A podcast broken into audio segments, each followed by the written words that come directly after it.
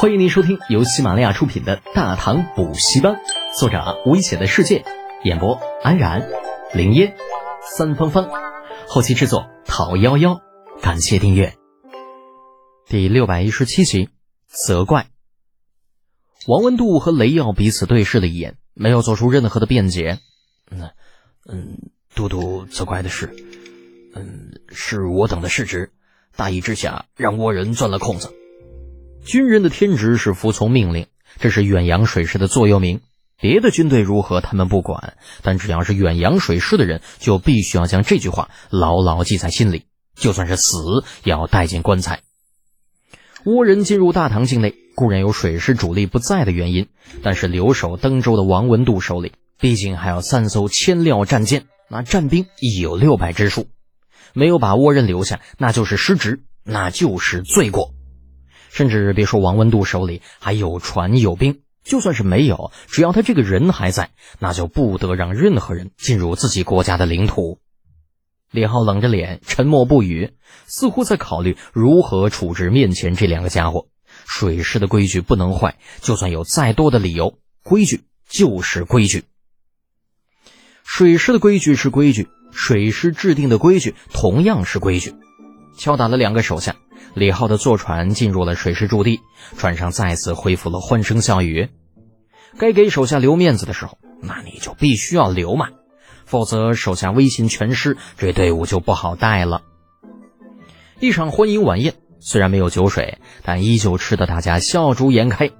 军中的一些个中层军官壮着胆子上前借机敬上一杯带酒的茶水，李浩呢也是来者不拒，笑着喝了。大家伙都不容易。水师不同于其他的军种，还有个上番的说法。一年当中，那总还有回家探亲的时候。在水师当兵，因为专业性太强，武器装备的保密等等需要，只要进入了军营，你再想出去，至少也得五年。虽然说待遇不错，也有机会给家里写信，但终究不如亲自回家来的实惠嘛。于是乎。晚宴结束的时候，李浩东西没吃多少，茶水却是喝了近乎满满两壶。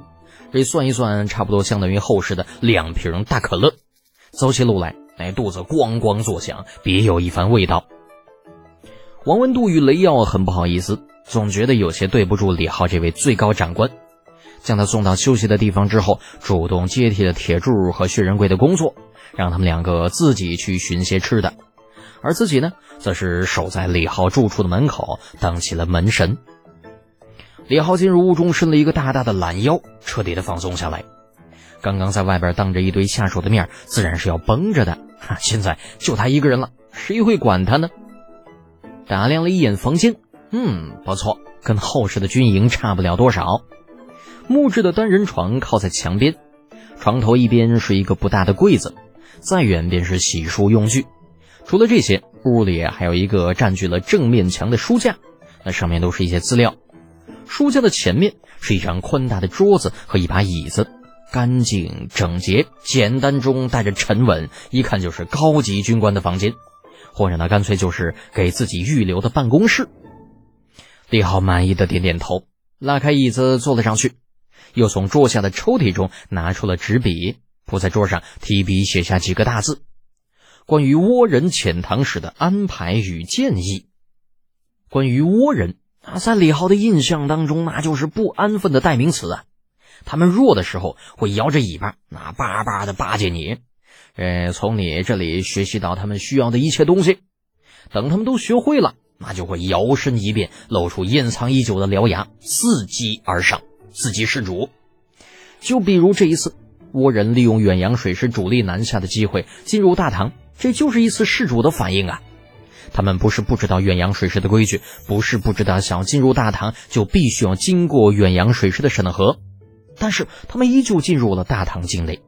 非但如此，他们还驾着战船，带着武器进入了大唐的领土。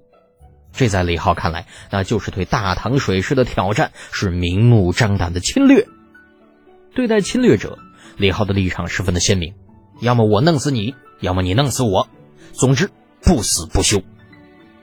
一封奏书，李浩写了近乎一个晚上，力求在提醒李二小心倭人的同时，语气尽量婉转，努力不要引起那位皇帝陛下的反感。搞定这一切，外面已经传来了水师官兵出操的声音。李浩揉了揉发胀的太阳穴，打开了房间的门，然后就看到王文度和雷耀两个正瞪着眼睛站在自己的门口。你们搞什么啊？李浩被两人吓了一跳，翻了个白眼，道：“吃饱了撑的是吧？”“嗯，都督，您这是一晚上没睡呀？”越过李浩的肩膀，王文度和雷耀看见了房间里的情况，惊讶道：“李浩没好气的回道：‘没睡。’随后拿出了已经用火漆封好的奏书：‘你们安排人把这个送往长安，尽量要快，不要耽搁时间。’诺。虽然不知道奏书里面写的是什么。”但是王文度还是不敢怠慢，叫来侍卫将事情交代下去。随后道：“都督，要不您还是休息一下吧，一夜未睡，那黑眼圈都出来了。”嗯，李浩点点头，倒也没有坚持的打算，只是在关门前对两人吩咐道：“今天就不要训练了，让兄弟们准备一下，明天出发去高句丽。既然他们不想在购买我大唐子民的事情上给个说法，那咱们就亲自去要。”诺。原本无精打采的雷耀一下就来了精神，应了一声，转身就跑，那样子就好像生怕李浩会改变主意一样。倒是王文度比较老实，犹豫片刻道：“嗯，都督，呃，这样不好吧？万一引起争端，那朝廷怪罪下来怎么办呢？”对于普通军队，大唐的规定是没有虎符不得出兵。水师因为军种特殊的关系，这条规矩执行的倒是并不怎么严格。可就算这样，也不等于水师可以肆无忌惮地对别国发起攻击，尤其是对手还是高句丽这样比邻大唐的国家。这要是打起来，怕不是牵一发而动全身，那搞不好就是战火连天的局面呢。李浩撇撇嘴，哼，你怕什么呀？难道他们还敢打过来不成啊？老子借他们几个胆子，你问问高建武，他敢不敢？真是越活越回去了，连高句丽都敢踩在咱们脸上，水师这脸再过一段时间，怕是要被你们给丢光了。王文度张了张嘴，最后却什么都没有说出来。李浩到底还是远洋水师的大都督，朝廷一天没有把他撤职，他就有指挥军队的权利。是夜，十艘战舰外加十艘运输舰，趁着夜色离开了军营，消失在茫茫大海的深处。在第一艘旗舰上面，李浩、王文度、雷耀、薛仁贵、席君买、铁柱在会议上聚集一堂。与以往不同的是，这一次除了铁柱还保留有护卫的身份，薛仁贵和刚刚得到消息赶来的席君买全都是以军中将领的身份参加会议的。不过呢，呃，因为刚刚出发的原因。会议室中的气氛并不怎么凝重，大家的情绪都十分的放松，一个两个或坐或站，静待李浩发言。本集播讲完毕，安然感谢您的支持。